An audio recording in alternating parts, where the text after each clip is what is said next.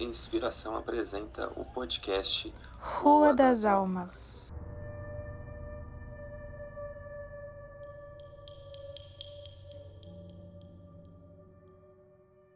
A chegada de outubro e a data mais assustadora com ele, o Halloween, pensamos ser a única fonte de terror nos filmes, vídeos de casas mal assombradas de outros países ou qualquer coisa do tipo, mal sabendo que para dar medo não precisa ir muito longe, basta parar na Liberdade, um bairro de São Paulo. Para ter medo, basta saber a verdadeira história do bairro. O Brasil não precisa de thrillers quando se tem a própria história marcada por mortes, esquecimento e apagamento da verdadeira história que o constituiu.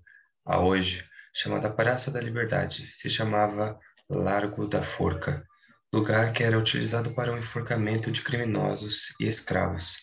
As versões mais aceitas sobre a origem dessa denominação devem-se às punições ocorridas no século XIX. Nessa época, as pessoas aguardavam a execução na Igreja dos Aflitos, Após a pena, os corpos eram velados na igreja dos enforcados, na igreja das almas.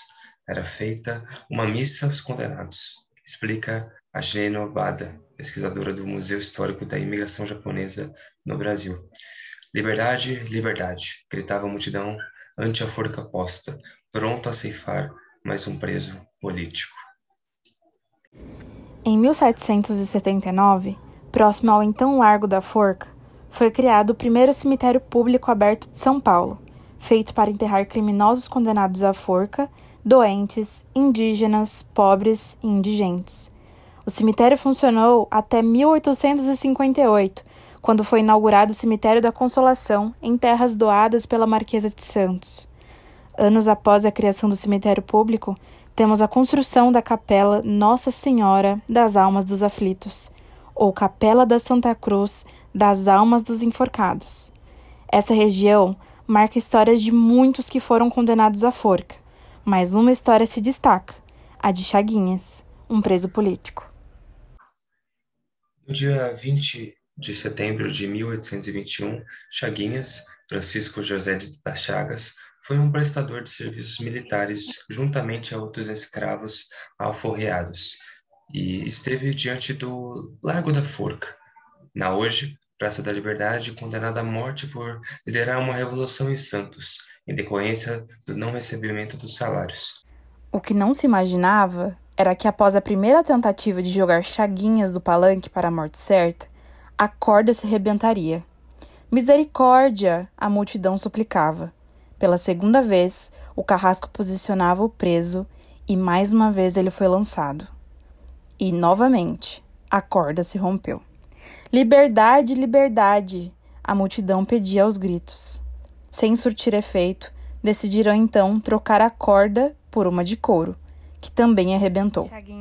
Foi morto a pauladas em praça pública, sem o perdão concedido, em meio a pedidos e súplicas por sua liberdade.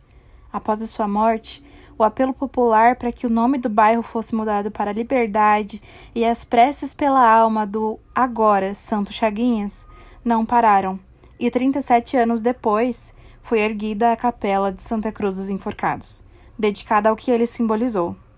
Décadas depois, a escravidão foi abolida e, com ela, as forcas. O bairro da Liberdade é conhecido até hoje pelos brasileiros como um bairro oriental, o que é reafirmado pelas autoridades desde em ações de demolir e desativar o terreno em que o cemitério dos aflitos era localizado, sem se dar ao trabalho de tirar todas as ossadas, e a ameaça constante de desapropriação da memória de Chaguinhas na capela, que sofre constantemente com o esquecimento do poder público.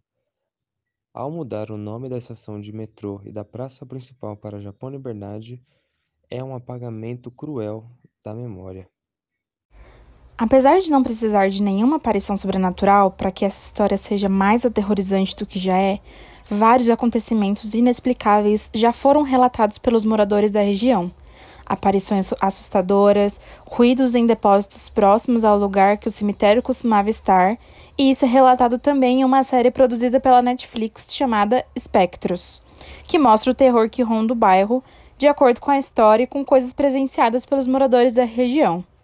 Em entrevista, o guia turístico Carlos Silvério, da Grafite Viagens Turismo, agência que oferece passeios por locais assombrados da cidade, afirma: Esse é o bairro mais mal assombrado de São Paulo.